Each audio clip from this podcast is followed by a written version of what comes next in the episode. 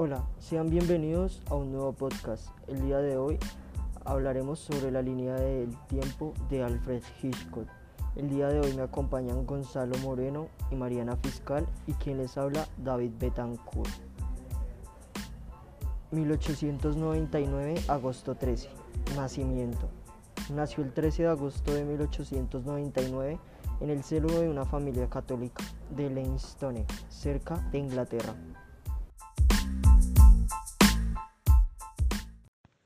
1908. Se traslada con su familia a Stepney e ingresa en el Colegio de San Ignacio. 1913. Primeros estudios superiores.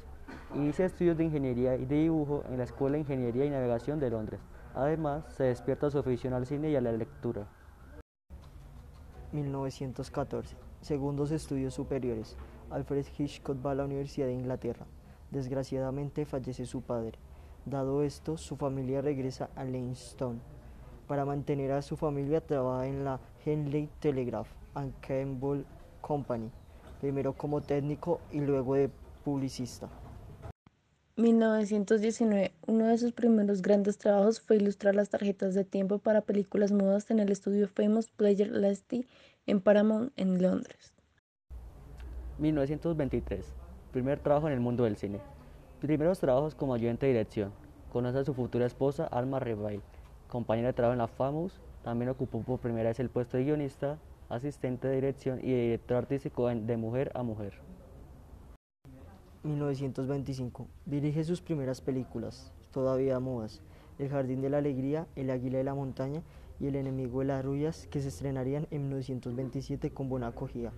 Hitchcock también era habitual en sus propias películas. De hecho, el cameo del actor llegó a ser algo tradicional en su cine. Inició como realizador con El Jardín de la Alegría, una producción alemana filmada en Múnich.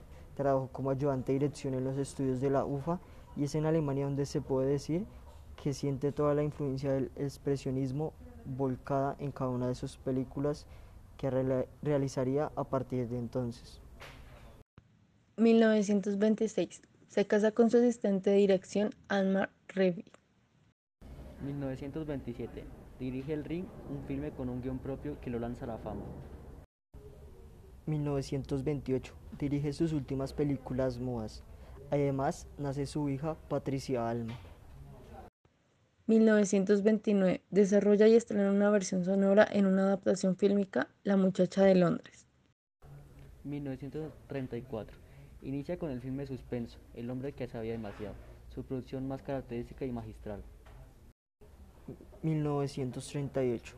Tras 10 años trabajando en la industria cinematográfica en Inglaterra, Alfred Hitchcock empezó a ganar fama internacionalmente.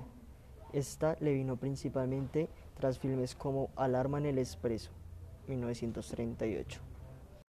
1939 fue contratado por el productor David Olsenick y se establece en Hollywood.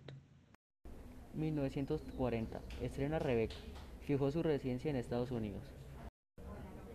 1943 dirige La sombra de una duda y Náufragos. Desgraciadamente fallece su madre.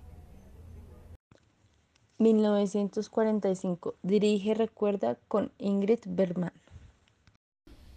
1948. Grabó La Soga, su primera película en color. También fundó la productora Transatlantic Pictures. 1951. Se estrena Extraños en un tren, uno de sus mayores éxitos de público y de crítica. 1953 a 1955. Rueda con Grace Kelly Crimen Perfecto, La Ventana Indiscreta y Atrapa a un Ladrón.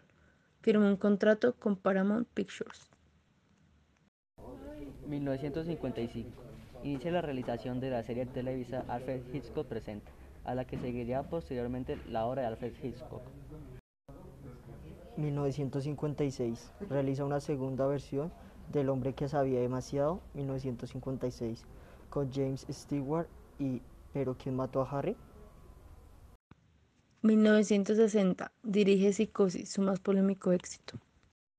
1963 a 1964. Rueda con Tippi Hedren, Los pájaros y Marnie, la ladrona. 1968. Recibe el Memorial Irving Thalberg.